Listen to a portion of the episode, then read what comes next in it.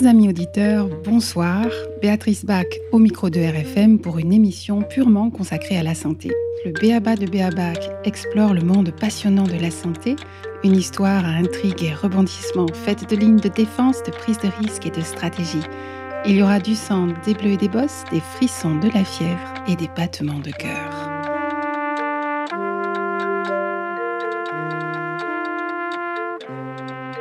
Marie Verbreg, bonjour. Vous êtes la présidente de Info Vaccin France. Merci d'avoir accepté notre invitation. Je vous en prie. Alors merci parce que les interlocuteurs tels que votre association sont rares et précieux maintenant, euh, euh, puisqu'il est vrai que la remise en question du principe de la vaccination est inaudible, hein, quasiment inaudible, non pas inexistant, mais inaudible. La critique vaccinale a toujours eu des difficultés à se faire entendre, mais bien évidemment, la folie actuelle force un peu le trait. Est-ce que vous pourriez commencer par présenter votre association qui a euh, une, 5 ans à peu près? Enfin, pour recommencer tout au début, hein, euh, c'est parce que mon enfant a développé des traits autistiques que je me suis renseignée euh, déjà comment soigner mon enfant et que je suis tombée sur la piste vaccinale. Et en voulant témoigner, je suis, je suis arrivée sur un groupe Facebook qui s'appelle Info Vaccin Prévenard, où beaucoup de parents ont témoigné aussi de des effets secondaires Il y avait leurs enfants ou des personnes de leur entourage. Et euh, de fil en aiguille, on a eu le besoin de, de créer une association en France pour pouvoir euh, porter les projets euh, sur le terrain et plus simplement sur Internet. Alors quels sont les moyens que vous avez à votre disposition pour vous faire entendre? Parce que, encore une fois, je, je le redis, on n'entend pas tellement, on n'entend même pas du tout dans le, la cacophonie ambiante sur la vaccination euh, de, de véritables discours critiques. Alors ça, c'est un gros problème de la censure qui est là depuis l'aube de la vaccination. C'est pas euh, spécifique à notre à notre époque maintenant. Ça a juste augmenté. pour les médias euh, officiels, on a très peu de, de place et de pages. On, nous appelle simplement euh, en dernier moment, à la dernière minute, pour entre guillemets remplir leur case. Mm-hmm pour avoir un personnage anti-vaccin mhm. ou euh, pour la vaccination qui permet de qui permet de faire un pseudo débat contradictoire. Mais euh, quand on regarde ces débats-là, c'est toujours euh, bancal puisqu'il y a toujours plus, plus de personnes qui défendent la vaccination euh, face à une seule. Donc il y a une voix discordante qui porte un autre discours contre une, un coryphée de, de pro-vaccin. Voilà, c'est ça. voilà, c'est un peu ça, oui. Mm. C'est tout à fait ça. On donne très peu de temps. Euh, euh, c'est vraiment, euh, c'est très court, très peu, et il faut vraiment donner l'essentiel, et c'est pas évident. Oui. Est-ce que vous avez l'impression que votre parole est ridiculisée? Oui, c'est clair. c'est clair. Ça a, été, ça, a, été, déjà fait, et ça se refera de nouveau, c'est sûr. Oui, on est traité d'antivax, de complotiste, de ceci, de cela. On nous accuse d'être stupides parce qu'on n'est pas capable de comprendre la science. On nous accuse de alors même, même lorsqu'il y a des scientifiques qui prennent le dossier en main, c'était le cas de Michel Georget, ça ne va pas non plus. Hein. On trouve toujours euh, des critiques, euh, des, euh, de quoi discréditer le discours. Monsieur Georget, c'était c'était pas un, scientifique, c'était un professeur. Il enseignait les sciences de haut niveau, soit, mais c'était un, professeur. C'était pas un scientifique comme on l'entend. Donc en fait, ce que l'on vous reproche dans les médias ou le rôle qu'on vous fait tenir, c'est celui de la personne non scientifique qui ne connaît pas les tenants et les, aboutissants du problème et qui souvent réagit de façon émotionnelle. En gros, c'est ça. Et qui manipule les autres. Et qui manipule les autres. Alors moi, j'ai observé quand même euh, qu'il y a eu une sorte de glissement, puisque à l'époque, euh, je crois que c'était il y a une, plus de 20 ans pour l'hépatite B, c'était Kouchner qui, euh, comment dire, accusait les anti-vaccins d'être dans des sectes. Et donc on a, on a glissé de ce discours, attention, les anti-vaccins appartiennent à des sectes, vers le complotisme. Hein. Là, on a vraiment l'impression que la, la secte ne fait plus recette et que l'on a récupéré ce là sous le, sous, sous le complotisme. Oui, c'est ça. La, secte ne fait plus recette. C'est vrai que pendant très longtemps, ça a été ça. D'ailleurs, ça m'a étonné de découvrir ce que les antivax. Parce qu'avant, je ne l'étais pas. Avant, vous n'étiez pas antivax Non, non, j'avais, j'avais, je pensais sérieusement. Je pensais que c'était une, une, des meilleures choses à faire. Je, je, j'ai cru, j'ai cru à, cette, à, ce, à ce procédé, etc. Et en me renseignant et en trouvant les, euh, bah, toutes les failles, je suis devenue antivax. Et donc, euh, j'avais justement lu euh, dans le livre de Monsieur Georget que euh, les personnes qui, qui mettaient en, en, cause la vaccination étaient traitées de sectaires. Oui. Et ça m'a terriblement étonnée, en effet. Et c'est vrai qu'il y a un glissement, on n'en parle plus, parce que on ne peut pas nous accuser de, de, faire partie d'une secte. Si c'est pas vrai. C'est pas possible, on croit pas. oui, oui, c'est ça. On ne peut pas vous inventer une secte à laquelle vous n'appartenez pas, c'est clair. Mais par contre, on peut vous taxer de complotisme. Ben maintenant, c'est la mode. Et je pense que dans quelques années, il y aura une autre mode, un autre, une autre manière de, de, de blesser les gens, un autre mot. C'est euh, hmm. un classique de l'histoire humaine. Je m'inquiète pas plus que ça pour ça. Donc, ce que se propose votre association, c'est de mettre un, peu la lumière sur le phénomène de la vaccination. Est-ce que vous pourriez euh, nous en parler plus précisément, notamment sur la sécurité des vaccins? C'est toujours ce qu'on entend. Hein. Le discours officiel, c'est tout à fait sûr et sans danger. Est-ce que c'est vraiment le cas? C'est une autre question. Et sur l'efficacité Pour l'efficacité, il, y a, plusieurs euh, manières d'expliquer pourquoi ils ne sont pas efficaces. Mm-hmm. En fait, il y a plusieurs cas de figure qui, euh, au final, les, vaccins ne sont pas efficaces. Il y a déjà le virus ou le microbe. S'il n'est pas immunisant, le vaccin ne peut pas marcher. Si on peut avoir une maladie plusieurs fois dans sa vie, le vaccin ne peut pas marcher. C'est automatique. Tout à fait. D'ailleurs, euh, l'État fait des publicités sur la coqueluche où c'est clairement dit, vacciner, euh, c'est clairement dit que qu'on ait eu la maladie ou ça n'empêche pas d'avoir une deuxième fois la maladie et qu'il faut, il faut vacciner. Ça, c'est leur propagande, en gros. Voilà. Donc, s'il est possible d'avoir plusieurs fois la même maladie, il est impensable de chercher à vouloir euh, s'en protéger par un vaccin. C'est sûr que ça ne servira à rien. Il y a, a d'autres méthodes en plus pour, pour se prémunir des maladies. Il faut déjà les connaître, connaître les caractéristiques qui permettent de mettre euh, en avant les défenses. Par exemple, si on sait que le tétanos, c'est essentiellement quand on a en contact avec des plaies souillées, si on nettoie les plaies, on a une, euh, la chance d'avoir un tétanos, elle diminue euh, d'une manière euh, incroyable. Il y a quantité de moyens comme ça pour se prémunir des maladies. Autre que le vaccin. Autre que le vaccin, oui. Et en plus, il y a des maladies qui sont tellement bénignes, ça sert à rien de se faire vacciner. On prend tous les risques du vaccin et on ne prend pas beaucoup de bénéfices. S'il y a un traitement pour une maladie, ce n'est pas utile de se vacciner pour la même maladie. Donnez-moi un exemple de maladie. Par exemple, pour la tuberculose, nous savons qu'il y a des antibiotiques qui soignent la tuberculose. Il n'y a pas donc euh, spécialement un intérêt de se vacciner contre cette maladie. Donc c'est un double emploi. Pas vraiment. L'un c'est pour une prévention et l'autre c'est euh, une guérison. Une guérison une fois qu'on a la maladie. Euh, pour la tuberculose, la chance d'avoir une tuberculose en France, elle est minime. C'est mhm. essentiellement chez les, les, personnes pauvres qui arrivent d'autres pays pauvres qui attrapent plus facilement la tuberculose. Mhm. Donc, en ciblant ces personnes-là, pas forcément en les vaccinant, mais en les ciblant pour les emmener au centre de soins, on a déjà euh, euh, une, possibilité de les guérir beaucoup plus facilement. Vacciner une personne qui a très peu de chances d'avoir la maladie, hein, c'est vacciner pour rien. Donc ce que vous dites, c'est qu'en fait, il faudrait prendre au cas par cas, maladie par maladie, et personne après personne, l'intérêt de vacciner ou pas. Voilà, c'est ça. Déjà, oui, c'est obligé. C'est obligé parce qu'on n'est pas tous euh, égaux par rapport à la vaccination. Il y aura toujours des personnes qui résisteront moins que d'autres personnes. Et il y a aussi une, une composante génétique. Vous faites sans doute référence au système HLA. Il y a ça, et puis il y a aussi, ça sert à rien non plus de se faire vacciner pour, contre des maladies bénignes que tout le monde a obligatoirement dans l'enfance. Par exemple, euh, la gastro, mm-hmm. les infections à un rotavirus. Le rotavirus est un virus qui peut entraîner des, des gastro. C'est un virus que tous les enfants rencontrent au bout de deux ans. Mhm. La moitié des enfants fera une gastro, l'autre moitié ce sera euh, asymptomatique, il n'y aura pas de souci particulier. Mhm. Et le risque de mourir de, la, de cette gastro-là, si c'est pas pris en charge, il est très très très très faible. Ça vaut vraiment pas le coup d'avoir de faire un vaccin, de prendre tous les risques d'un vaccin pour une maladie dont la dangerosité, elle est tellement euh, minime. On soigne pendant quelques jours et on passe à autre chose. Il n'y a, aucun intérêt de prendre un, vaccin pour euh, une maladie aussi bénigne. Et il y a plusieurs maladies de ce genre-là. Voilà, donc vous parlez de risques, donc ça nous ramène au sujet de la sécurité avec ce discours officiel que c'est qu'un vaccin est sûr et sans danger. Qu'est-ce que votre association a, à dire sur cette assertion? On a déjà des témoignages des personnes, des patients et des, enfants, et des parents qui indique que malheureusement, il y a beaucoup plus d'accidents post-vaccinaux qu'affirment les autorités. Oui, c'est un problème de la, de la veille euh, de pharmacovigilance qui, ne, qui, on le sait, on le sait tout, tout le monde le sait, dans tous les pays, ne, ne fait pas remonter euh, la totalité des cas, bien au contraire. Oui, c'est ça. Il y a aussi le fait que les médecins, ils n'acceptent euh, pas de reconnaître qu'un vaccin ou un traitement qu'ils ont donné, mais surtout un vaccin, puisse faire des effets secondaires. Ça, c'est au-dessus de leur... de leur logique. Leur logique, leur foi de leurs croyances. Et c'est très très difficile pour un parent de dire non, mon enfant, c'est c'est ça qui euh, qu'il a rendu malade, qu'il a rendu autiste. Enfin, il y a tellement d'effets secondaires possibles et graves.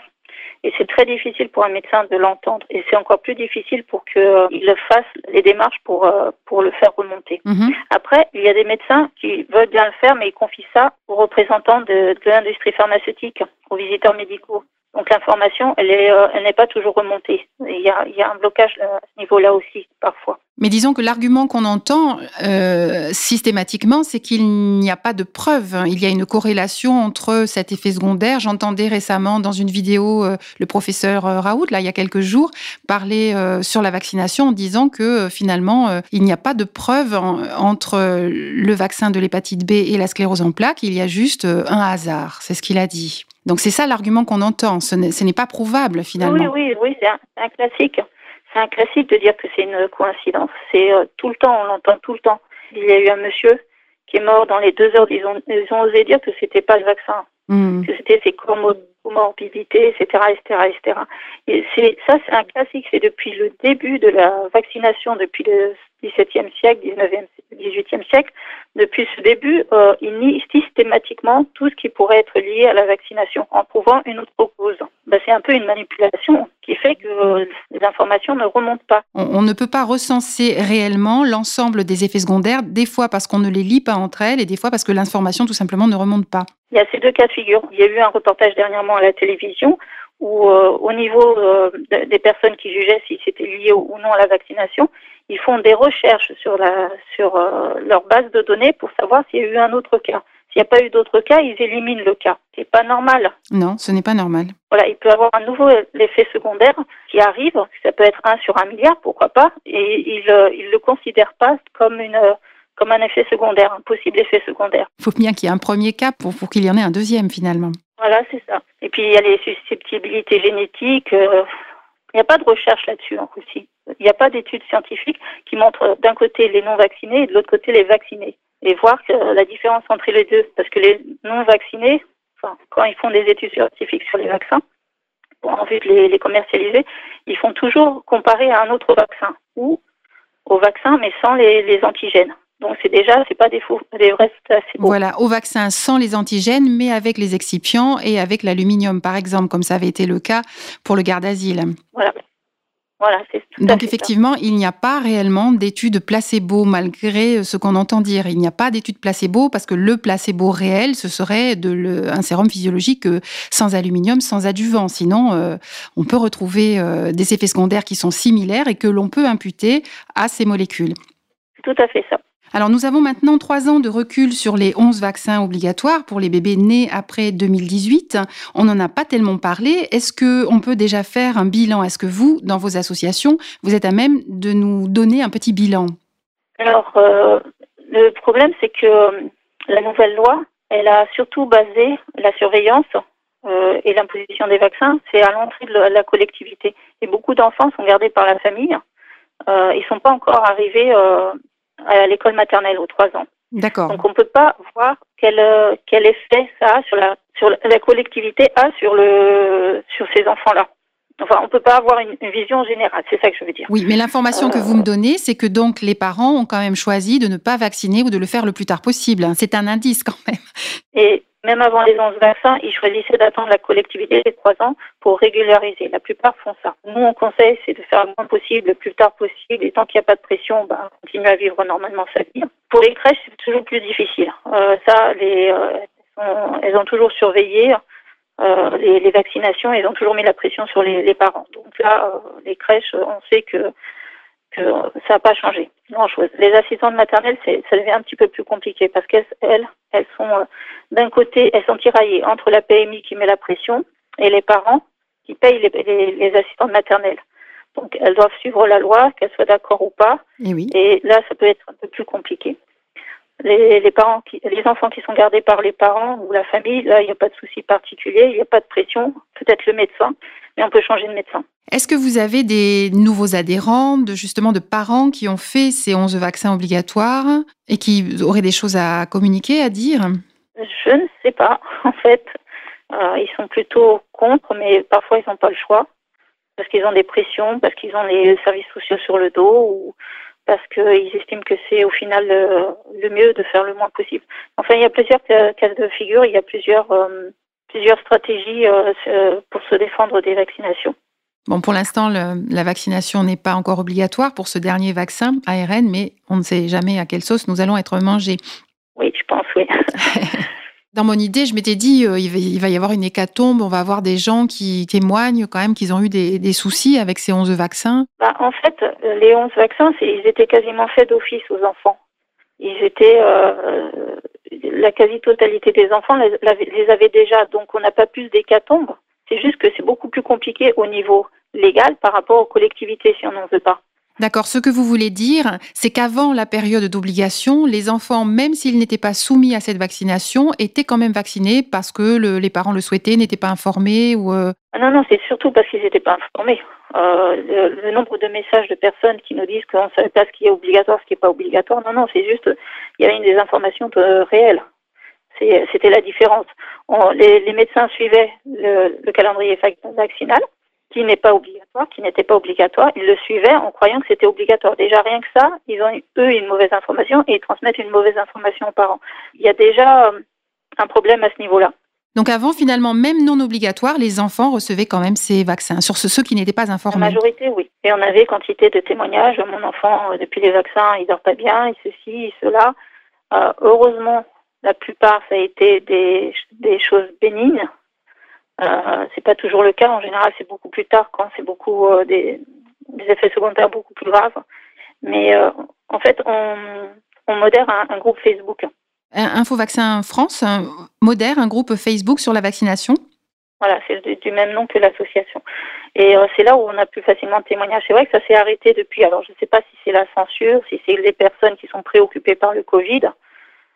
c'est plus la pré la préoccupation, ce n'est plus tellement euh, les effets secondaires. Euh, il y a eu, euh, oui, il y a eu la grande crise du Covid, donc les, parents, ils allaient moins aux médecins, ils se faisaient moins vacciner. D'ailleurs, ils se sont plaints les médecins qu'il y avait moins de vaccination des enfants. Ah oui, mais si tout est fermé, on va pas prendre le risque de, de sortir. Donc, il y a ça qui a tout chamboulé davantage que le passage des 11 vaccins obligatoires. là où ça a vraiment changé, c'est la pression sociale. Oui. Il y a beaucoup plus de pression sur les des collectivités, sur les parents pour qu'ils vaccinent, des médecins, etc. Depuis quand vous avez repéré ce, changement? En fait, c'est une pression sociale, oui, une pression sociale pour entrer en collectivité, vous êtes obligé de vacciner. Donc c'est une pression sociale. Oui, tout à fait. Légale. Dans les, dans les faits, les, crèches avant, elles avaient déjà cette pression-là. Alors que ce soit obligatoire ou pas obligatoire, les vaccins, euh, ils, cherchaient à les imposer de, toute manière. Et là, il y a le texte de loi qui euh, leur donne plus de poids. Les parents sont un peu plus bloqués par rapport à ça. C'est la différence en fait. C'est la différence législative. C'est pas tellement une différence euh, de pratique sanitaire. Voilà, c'est ça. Justement, les enfants, ils étaient euh, très vaccinés. Ce qui a changé, c'est la perception du vaccin. Parce que le passage de 3 à 11, ça les, ça les heurtait quelque part. Il y avait quelque chose qui n'était pas normal et ils se mettaient à, rechercher, à faire des recherches de, partout, quoi, sur notre groupe ou sur d'autres groupes. Et ça fait une étincelle. D'accord, donc vous avez quand même repéré qu'il y avait dans le public, dans les familles, un intérêt, ou en tout cas, l'esprit était éveillé au sujet des vaccinations comme quelque chose de pas normal. Oui, oui, il y a eu un, sursaut de, réflexion sur le sujet. Est-ce que c'est sensible toujours malgré la crise du Covid qui a un peu freiné les choses, vous nous disiez? Est-ce que cette étincelle euh, est toujours sensible et reste alimentée? Alors là, c'est la vaccination Covid qui attire qui attire et qu'ils ont besoin, les personnes ont besoin d'informations, de toute information contradictoire, pour ou contre. Ils ont besoin d'avoir le maximum pour faire le, meilleur choix. Et là où il y a eu beaucoup de personnes qui, euh, qui sont venues parce qu'il y a des trucs qui coincent dans leur raisonnement, dans, dans euh, bah, la propagande euh, gouvernementale. Donc ils se renseignent et ils cherchent à, éviter aussi la vaccination. Ils ont très peur que la vaccination devienne obligatoire. Donc, ils entendent un discours qui n'est pas très bien rodé finalement, où il y a des petites zones d'ombre, ils cherchent à se renseigner, ça leur fait un peu peur, et en même temps, ils cherchent à, euh, comment dire, éviter la vaccination. En gros, oui. Et donc, en ce qui concerne les vaccins ARN, ça prend maintenant le, devant de la scène. Tout le monde ne parle plus que de ça, de cette nouvelle technologie que l'on applique déjà pour la première fois chez les humains. Que pourriez-vous expliquer là-dessus? Alors, c'est simplement parce que c'est pas trop mon domaine, euh, la biologie moléculaire. Mhm. Contrairement à ce qu'ils disent, l'ARN peut interférer avec l'ADN. Ça se fait pour les autres virus, d'autres virus. Donc ça peut aussi se faire pour celui-ci. Euh, ensuite, peut, le vaccin peut être mal fait, comme souvent ça arrive, et donner des mauvaises informations. Et l'organisme créera de, des protéines, des protéines défectueuses qui peuvent interagir avec d'autres systèmes de notre corps et nous rendre malades ou ont entraîné d'autres problèmes bien plus graves. Donc l'ARN, c'est une molécule, c'est un stade hein, qui va interférer avec beaucoup de molécules. Euh, en faisant des cascades, des interactions avec plein d'autres molécules qu'on ne va pas forcément savoir euh, anticiper. On nous promet que euh, ce virus ARN sera débarrassé dans les quelques jours après la vaccination, mais s'il reste dans le corps, si la personne continue à fabriquer cette protéine Skype, si elle continue à la transmettre aux autres, si elle continue à, à, transmettre de mauvaises informations, qu'est-ce qu'on fait? En fait, il y a beaucoup, beaucoup de possibilités et on n'a pas les réponses. En tout cas, ceux qui le fabriquent, ils n'ont pas les réponses. Nous, on a juste des hypothèses qui peuvent se révéler justes et on n'a pas non plus de réponse comment faire pour, euh, pour soigner si jamais euh, ces hypothèses euh, sont vraies. Donc, est-ce qu'on pourrait parler de, comment dire, de la rapidité? Parce que finalement, cette technologie euh, ARN est plus simple à mettre en œuvre si on écoute euh, des généticiens comme Alexandra Henrion-Côte, c'est ce qu'elle dit. Et donc, c'est ce qui fait qu'elle est très attractive. Ça nous permet de, ça permet de mettre sur le marché beaucoup plus rapidement. Avec justement ce, problème que quand c'est rapide, on n'est quand même pas euh, capable de mesurer à long terme les effets qui pourraient arriver. En effet. Il y a une rapidité, mais je pense qu'ils ont, ils ont fait des recherches bien avant. Et là, ils font les applications. Les industriels avancent les, les, avantages comme euh, qu'il y aurait moins d'antigènes à produire, donc moins d'antigènes dans le vaccin, et donc ça serait beaucoup moins cher pour tout le monde. J'en doute fort, parce que c'est le vacciné qui va recevoir, euh, qui, va, qui va assumer les conséquences. Alors, est-ce qu'on pourrait rentrer de plein pied dans, dans, dans, justement cette nouvelle technologie ARN C'est un tout nouveau procédé hein, qui a été à peine testé hein. Les, les, études scientifiques ont été vraiment bâclées déjà sur les vaccins. C'est pas grand chose. Il n'y a pas grand chose comme études scientifiques euh, sont déjà bâclées par rapport aux médicaments normaux. Mais là, c'est encore c'est encore pire. Il n'y a pas eu des tests sur les animaux. Il y a eu euh, on n'a pas fini les 24 mois de, surveillance des, des vaccinés. On peut on peut vraiment pas conclure grand chose. On a à peine eu les résultats des études, les premiers résultats des études euh, juste avant que ce soit commercialisé.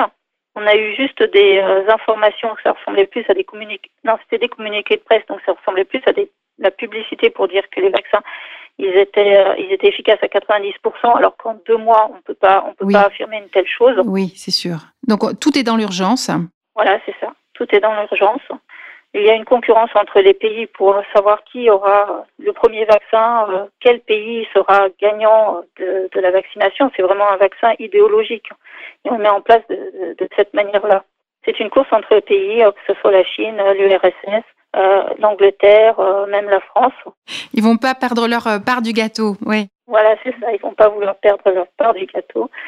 Et il y a les Américains. Oui, c'est une, réelle course contre ce, contre la montre pour euh, pour, pour, vendre son produit. Ce que vous dites, c'est que c'est pour vendre, c'est pas pour, euh, c'est pas tellement pour soigner, c'est pas tellement par rapport, euh, comment dire, à la réalité de la de l'épidémie.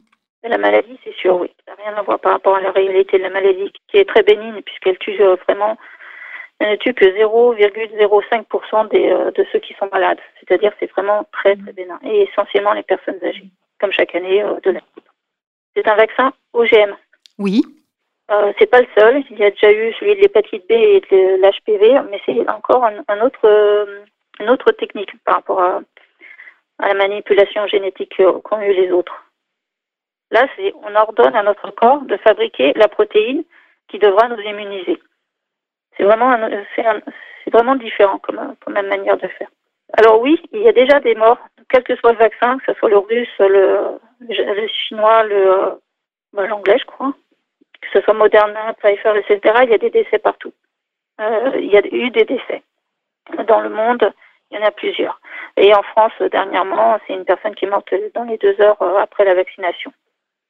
Il y a des décès, des, des atteintes neurologiques et des maladies graves aussi. Donc déjà, en quelques semaines, finalement, on est quand même euh, capable de, dégager quelques constantes. Oui, Et pire, dans les pays où on a le plus vacciné, comme en, Israël et en Angleterre, on a commencé plus tôt et on a vacciné beaucoup plus massivement, il y a un regain de Covid. Ah, c'est intéressant. C'est une bonne stratégie. Oui. Mhm. oui, oui, un regain de Covid.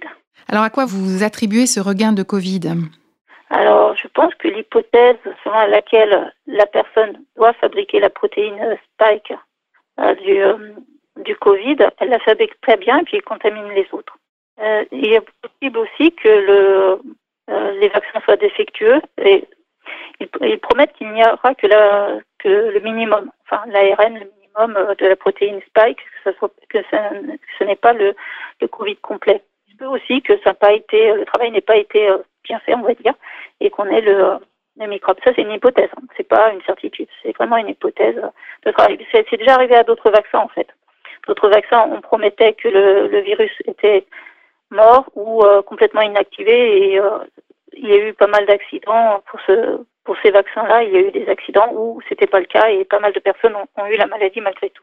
D'accord. Donc c'est une hypothèse malgré tout plausible, même si on n'a pas de certitude par rapport au Covid. Tout à fait, oui. Après, le Covid, c'est une grippe. Chaque année, il y a la grippe.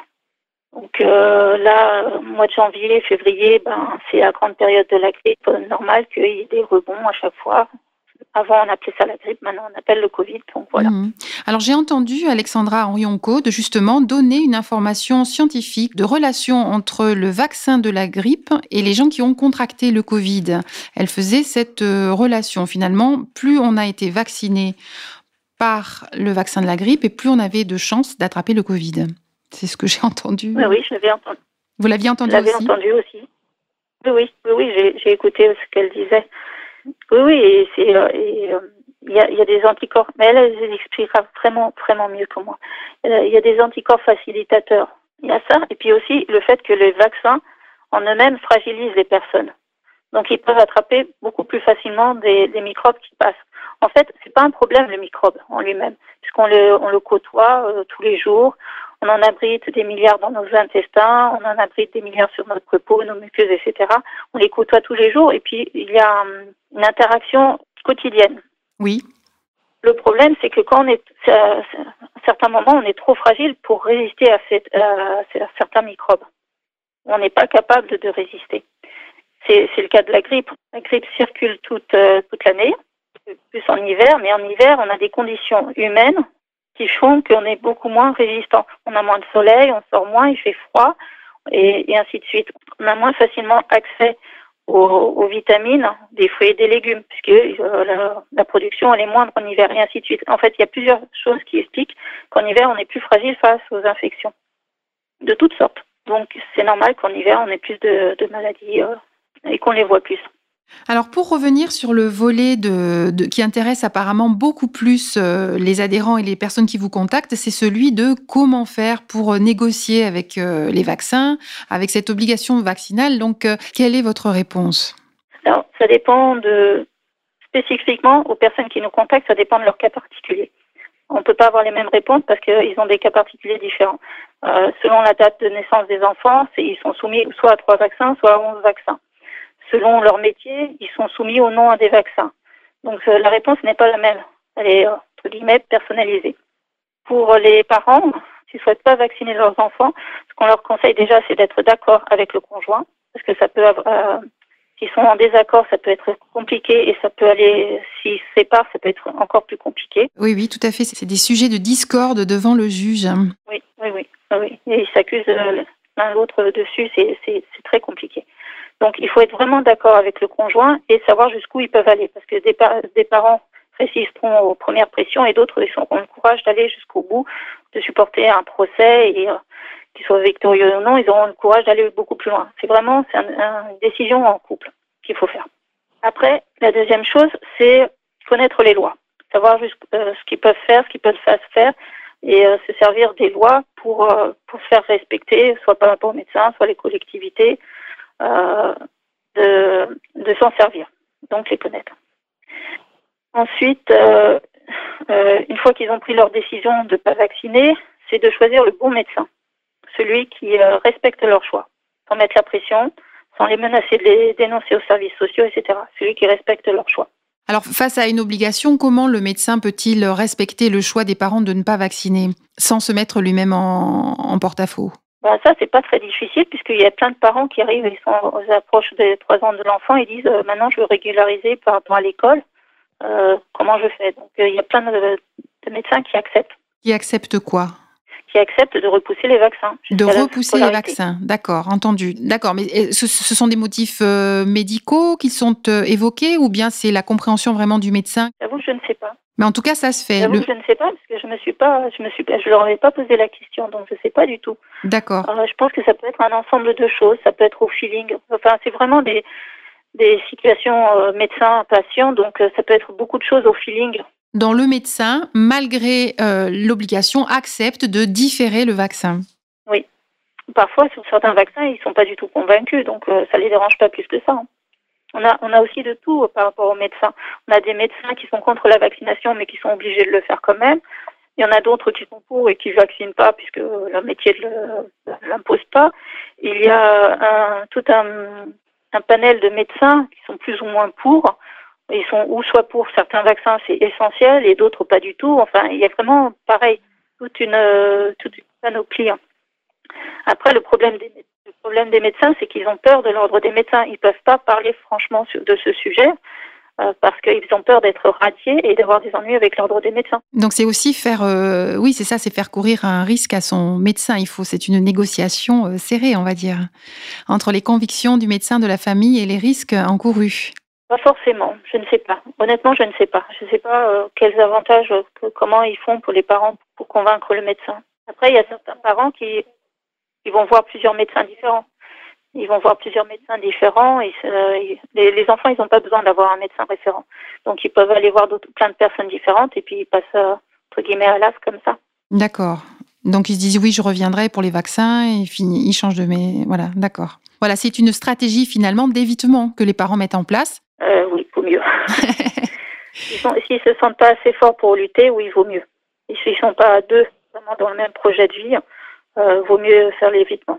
Oui, parce qu'il y a toujours cette question là. Même, je reparle toujours de cette vidéo du professeur Raoult très récente, dans lequel il, euh, on a l'impression que quand même, euh, il ouvre le parapluie en disant je vous parle en tant que scientifique, mais aussi en tant que fonctionnaire, et en tant que fonctionnaire, j'applique l'obligation. Donc c'est pareil, on oui, ça. voilà. Donc c'est délicat d'aborder ce sujet, même pour un médecin qui risque effectivement lui aussi quelque chose. Oui, non, mais c'est difficile pour les médecins.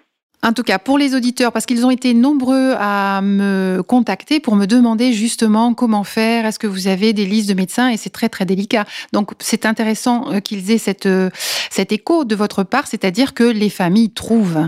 Les familles ont plusieurs stratégies, mais elles réussissent quand même euh, à aller dans le sens de ce qu'elles croient bon pour leur enfant, que ce soit un procès ou que ce soit une, stratégie d'évitement. Alors ça, c'est positif pour eux parce que c'est ça, il y a petit espoir.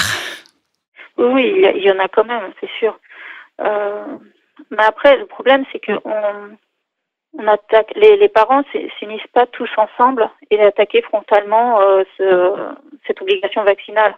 On est plus dans la recherche d'éviter les ennuis, euh, de ne pas faire remous et, et chacun essaye de se débrouiller dans son coin. Voilà, il n'y a pas d'action collective. Hein. Comme il y a peut-être aux États-Unis, il y a, les, y a les, class action. Les class action, ça a été autorisé en France très récemment. Et encore, je crois qu'on ne peut pas euh, euh, attaquer sur tous les, domaines. La santé, je crois qu'il y a des, restrictions. Il me semble. Ça maintient quand même une forme euh, d'isolement et de tactique personnelle. Il, y a, il manque une énergie de groupe pour. oui. il manque un élan de groupe. Donc j'espère que ça viendra. Oui, je pense, oui. Euh, quand on avait fait euh, des manifestations pour, euh, pour dire qu'on était contre la obligation vaccinale, il y a 3-4 ans, il y a très peu de parents qui se sont déplacés hein, à chaque fois. Ils ont présenté ça en été, donc les parents en été, les familles, etc. Ils vont, ils vont, ils prennent leurs vacances, hein. donc le sujet n'est pas le plus, le plus, le plus brûlant pour eux. Il y a eu ça, il y a eu le fait qu'ils ont censuré un peu le, le, le débat.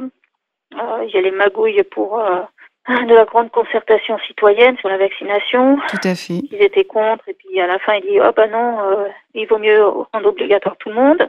Il y a il y a plein de choses qui font ben, quand on a fait les, les manifestations au dernier moment, ils ont délocalisé l'endroit, euh, donc on n'avait plus de visibilité par rapport par rapport aux, passants, etc., etc. Enfin, il y a plein de manières comme ça pour pour casser le mouvement. Donc l'union fait la force, mais c'est difficile de réunir les gens, c'est ce que vous dites. Oui, c'est difficile. Il faut voir ce qu'il y a eu avec les Gilets jaunes. C'était un, des un des points ça a été de la liberté vaccinale. Les, les zones, ils n'ont pas arrêté de, casser le mouvement et de casser euh, l'élan. Et pourtant, c'était vraiment un élan euh, du peuple, pour le peuple, avec des, actions concrètes pour le peuple. Donc, euh, qui mène le combat aujourd'hui? On voit qu'il n'y a pas tellement de classe action, justement, qu'il n'y a pas tellement de, de mobilisation citoyenne. Qui mène le combat et comment? Et quand coûte-t-il de le mener? Alors, est-ce que je peux revenir un petit peu comment se défendre? Oui, absolument. oui, parce que... C'est très important, vous avez bien raison. Les médecins, c'est la première chose, mais la deuxième chose, c'est savoir comment on garde son enfant. Euh, sachant que la pression elle est mise sur l'entrée en collectivité, donc idéalement c'est de repousser l'entrée en collectivité. Il y a certains, la crèche, les écoles, les bébés nageurs, ce sont des collectivités, donc ils vous réclameront des vaccins. Par contre, la garde à domicile, euh, la garde à domicile partagée avec une nourrice qui vient au domicile des parents, c'est pas considéré comme une collectivité. Donc, si vous, si les parents peuvent euh, s'allier avec d'autres parents pour faire garder les enfants à tour de rôle chez eux, ils n'auront pas cette pression pour montrer qu'il y a vaccination. D'accord, donc on a, ça laisse le temps à l'enfant de grandir, de mûrir son système immunitaire et d'être moins euh, sensible aux effets secondaires. Voilà, entre autres, de les éviter le maximum, oui. Donc la garde, la garde partagée à domicile, c'est ça? Garder son enfant soi-même, est-ce qu'il y a d'autres moyens? Alors, je parle des moyens légaux. Hein. Oui, oui. Il n'y en a pas beaucoup parce que la, nouvelle loi, elle a justement euh, fermé un petit peu tout ça. Euh, il y a des failles. La faille, c'est euh, à l'entrée en collectivité, on a trois mois pour régulariser s'il manque des vaccins.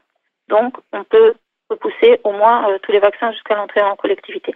Après, euh, si on arrive à trouver, et ça c'est le Saint Graal, un médecin qui accepte de faire un certificat de contre-indication, c'est valable au, niveau de la loi.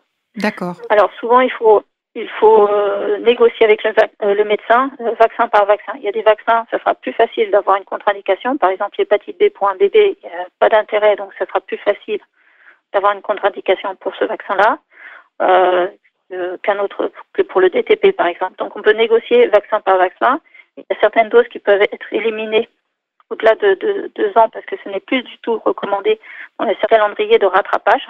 Donc il y a certaines doses qu'on peut limiter, diminuer, etc. Après, euh, ça ne garantit pas qu'on n'ait pas des, ennuis avec euh, l'école.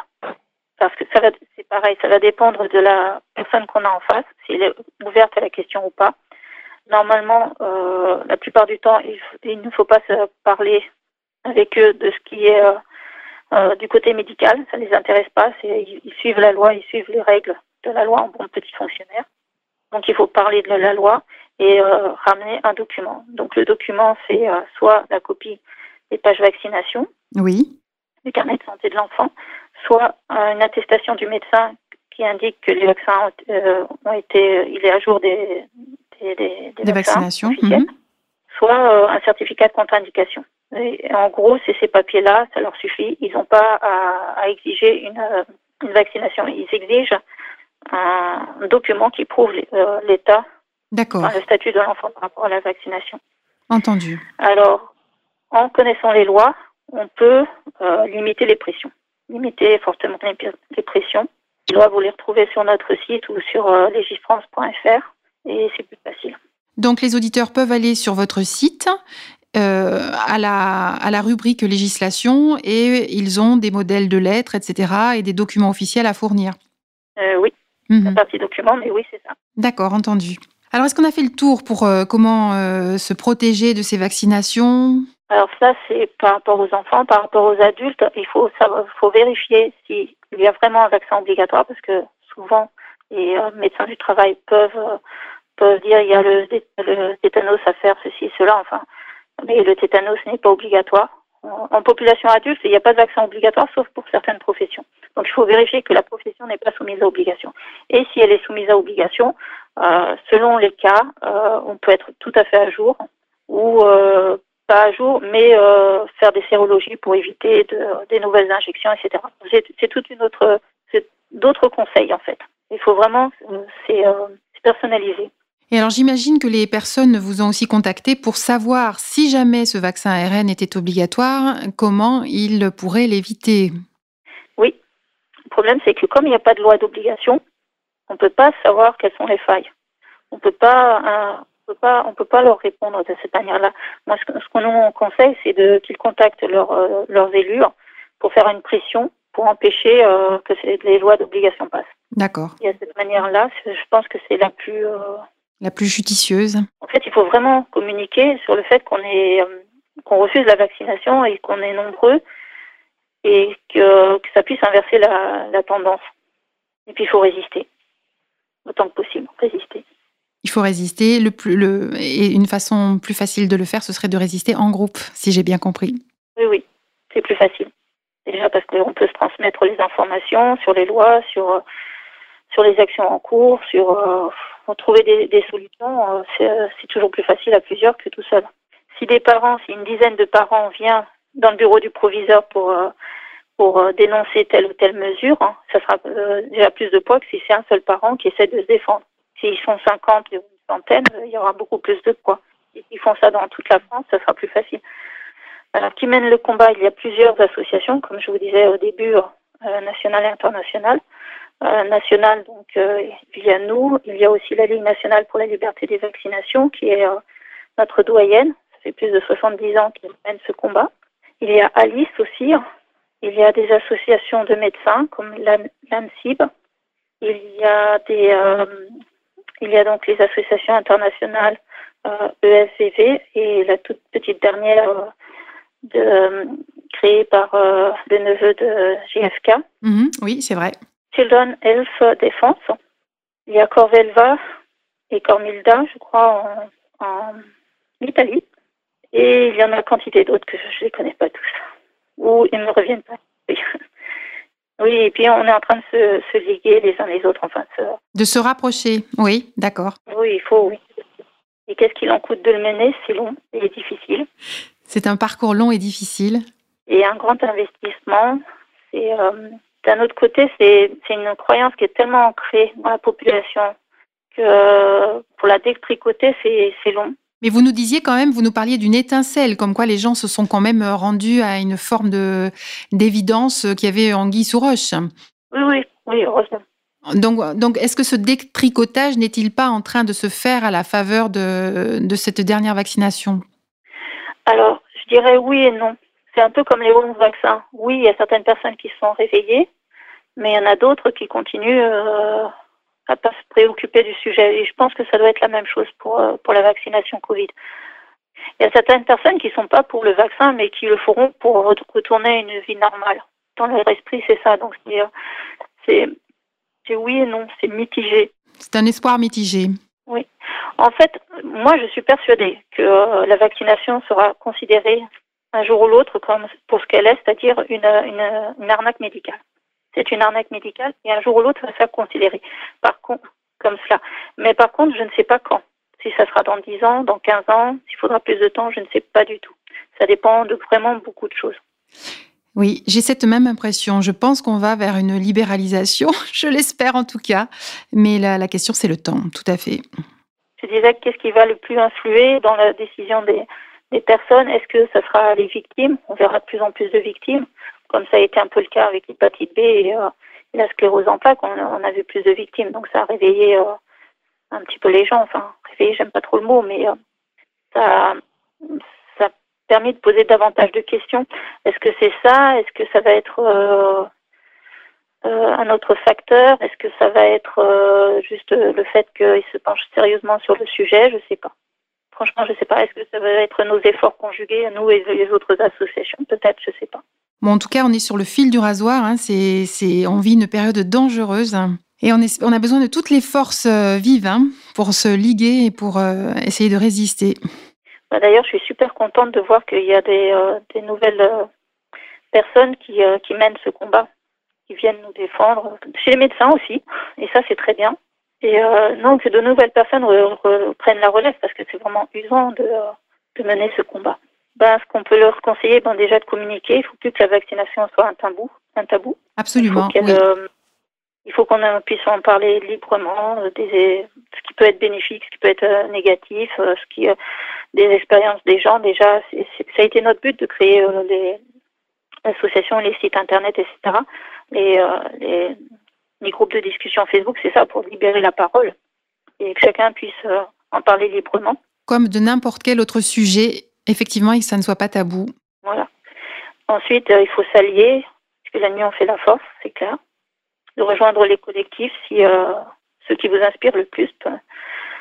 Il n'y en a pas forcément de meilleurs que d'autres, mais enfin ceux qui vous inspirent le plus. Et euh, de connaître les lois pour pouvoir s'en défendre et s'en protéger. Et ne pas se laisser impressionner. Ne pas se laisser impressionner par la blouse blanche ou le directeur d'école. Parce que très très souvent, ils ignorent les lois. Et enfin, résister. Parce que là, je pense que malheureusement, ça va être ça, la résistance, la capacité de résistance des personnes. Que ce soit pour la vaccination ou tout, euh, toute cette crise sanitaire. Oui, tout à fait. Merci infiniment, Marie Verbrec. Alors, on vous souhaite une bonne continuation à Info Vaccin France et que les rangs soient de plus en plus nombreux pour continuer euh, d'avancer vers plus de transparence sur ce sujet délicat de la vaccination. Merci encore. Merci beaucoup. Merci. Au revoir. Au revoir. Chers auditeurs, c'est la fin de cette émission. J'espère que cette heure de discussion autour du thème des vaccins vous sera utile. Profitez de ce temps de non-obligation pour vous informer vraiment, pour prendre le recul nécessaire face à un acte si important puisque irréversible. Nous nous retrouvons bientôt pour un nouveau numéro du Béaba de Béabac. Gardez espoir, les jours allongent, prenez soin de vous et de vos proches et souvenez-vous que même et surtout les révolutionnaires doivent veiller sur leur santé. Chin chin, chers auditeurs, à la prochaine.